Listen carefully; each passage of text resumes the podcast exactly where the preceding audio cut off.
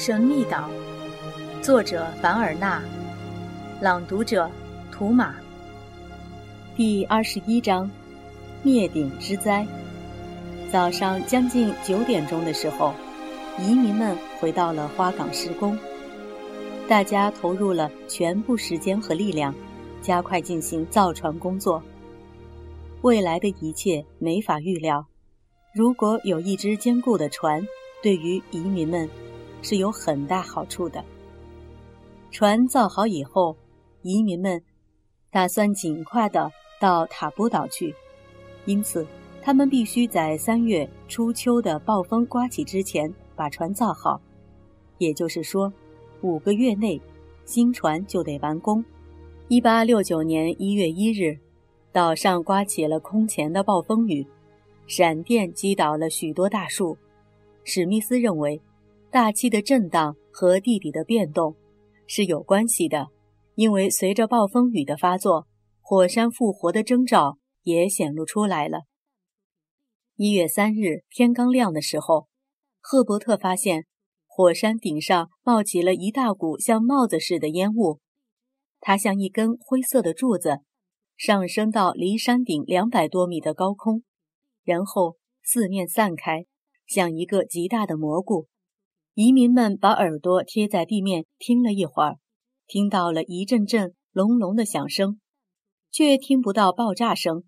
由此可见，水汽和浓烟可以从中央管道里自由的出去，因此也不必担心爆炸。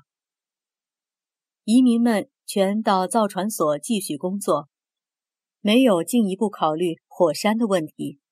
万一发生变故，移民们只要有船，就有了安全保障。晚饭以后，史密斯、史佩莱和赫伯特又爬上了眺望岗的高地。这时候，富兰克林山像一个巨大的火把，顶端缭绕着一团烟火，有时还出现一些爆炸的火花。整个荒岛上笼罩着一片暗淡的红光，水汽像旋风似的。升上去，散成一大片，把天空遮盖了，只能隐约的看见几颗星星在闪烁。变得太快了，工程师说。造船的工作在夜以继日的继续着，但是荒岛各处其他的工作，移民们也不能不做。一月七日，埃尔通要去照料处栏，工程师就跟他一起去了。他要去观察一下。火山活动的情况。快到处栏的时候，天空忽然下了一阵像细火药面似的黑雪，地面上立刻变了样。这种粉尘说明火山底层正在发生着畸变，情况十分严重。工程师让埃尔通在处栏里照常工作，自己则来到硫磺泉那一带。现在他看见的烟。不是一股，而是十三股，但是岩浆并没有涌出火山口。他又从原路回到了楚兰。艾尔通告诉他，牲口好像很不安稳。史密斯知道这是火山爆发的前兆。工程师和艾尔通带了一盏灯，冒着浓烟来到了尼摩船长待过的那个洞窟的入口。他们跨上小船，点上灯。进洞仔细查看了洞窟的石壁。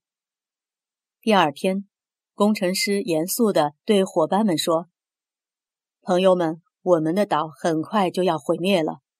毁灭的原因潜藏在岛的内部，这是没法挽回的。”移民们面面相觑。尼摩船长告诉我，林肯岛和太平洋里的其他岛屿不同。它的基础是迟早要崩溃的。昨天我探索了尼摩船长住过的洞窟，亲自验证了他的话。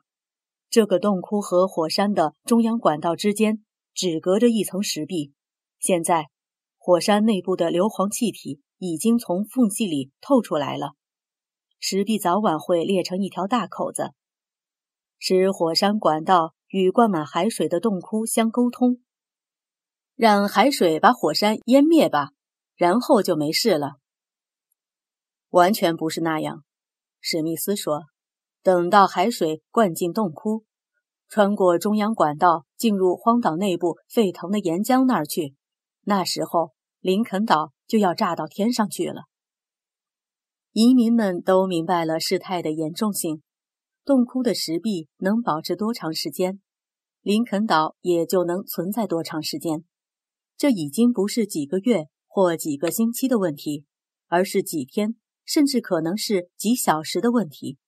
移民们赖以生存的荒岛将要毁灭，移民们无数的心血都将白白消耗了。他们不禁十分伤心，潘克洛夫更是忍不住掉下大颗大颗的眼泪来。一个钟头也不能浪费了，要拿出全部力量来加速改造船，并装配新船，因为这是林肯岛居民们唯一能够获得安全的出路。现在播种、收割、打猎和补充储备物资还有什么用呢？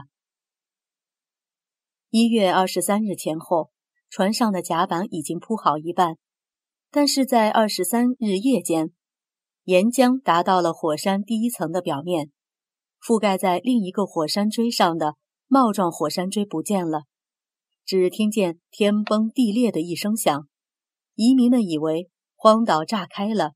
连忙从花岗石宫里跑了出来。上面的火山锥被抛到地面上来，震动了荒岛的整个地基。幸而这个火山锥偏向北边，因此落在大海和火山之间的沙石平原上了。火山口扩大以后，喷向天空的火焰更加明亮了。同时，一股岩浆的洪流从新的山顶涌了出来。像一条长长的瀑布直泻下来。触栏，触栏！埃尔通叫道。移民们急忙套好大车，赶到了触栏。埃尔通打开大门，吓慌了的牲畜向四面八方逃去。一个钟头以后，触栏里就充满了沸腾的岩浆，岩浆使横贯处栏的河水化成一片蒸汽，房子像干草似的烧光了。面临着自然界的巨大变动，人们是毫无办法的。史密斯带着伙伴们到了格兰特湖边，他查看了岩浆的走势后说：“现在有两种可能，一种是湖水挡得住岩浆前进，这样荒岛上有一部分就可以保留下来；另一种是岩浆漫过整个的远西森林，那我们就只好在光秃秃的石头上等死。”如果荒岛爆炸，也许我们的死期还要提前。既然如此，潘克洛夫叉着两臂，跺着脚说：“还要造什么船呢？”潘克洛夫，史密斯说：“我们一定要尽到最后的努力。”这时候，岩浆的洪流吞没了一部分茂密的树林，从森林里冲出一条道路。一直来到格兰特湖的边缘，这里有一段高岗，要是它的体积再大一些，就可以挡住岩浆前进的道路。动手！史密斯大声说。大家立刻领会了工程师的意思，他们急忙去拿了许多铲子、铁锹和斧头回来，在几个钟头之内筑成了一道一米多高、几百米长的堤防。岩浆不久就流到堤防脚下来了，堤防很牢固。相持了一会儿，洪流泄入了格兰特湖。移民们屏住呼吸，一句话也不说，呆呆地看着这场水火之战。第一股岩浆流进湖里以后，立刻就凝固了，它们很快就高出水面。新的岩浆又泄到它们的表面上，依次化成岩石。看起来，他们逐渐要把湖填满了。湖水不断地蒸发成了水汽，到处是一片刺耳的嘶嘶声。过去平静的湖面上，现在是一大堆热气腾腾的岩石。不管怎么样，眺望港高地、花岗石工和造船所暂时都可以保全下来。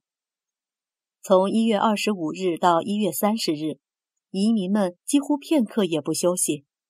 火山口喷射出来的火光，使他们日夜都可以工作。岩浆的高温引燃了树木，美洲豹、野猪、水豚、考拉以及各种飞禽走兽都惊慌地四处乱跑。岛上除了盘蛇半岛的尽头还留下一丛树木以外，其余的森林地带一点儿也不剩了。格兰特湖也只剩下南边的一角湖水。新船还要过一个多月才能下水，荒岛能维持到那时候吗？按照潘克洛夫和史密斯的意思，等船身完工以后，立刻就让它下水。甲板、干弦和锁具都可以等到将来再补做。到了三月三日，他们估计在十天之内就可以使新船下水。他们全部的希望都寄托在这艘船上了。情况又变得险恶了，十万条玻璃丝似的岩浆。雨点般的落在荒岛上，岩浆一直流过甘油河，侵入眺望港的高地。受惊的家禽向四面八方逃去，托普和杰普露出十分害怕的样子，直觉已经告诉他们，大祸就要临头了。新船的上部缝隙还没有填好，但移民们还是决定在三月九日早上就让它下水。可是。三月八日夜里，可怕的大爆炸终于发生了。这次爆炸的声音，就是在几百公里以外也能听见。几分钟以后，海水就漫过了林肯岛原先所在的地方。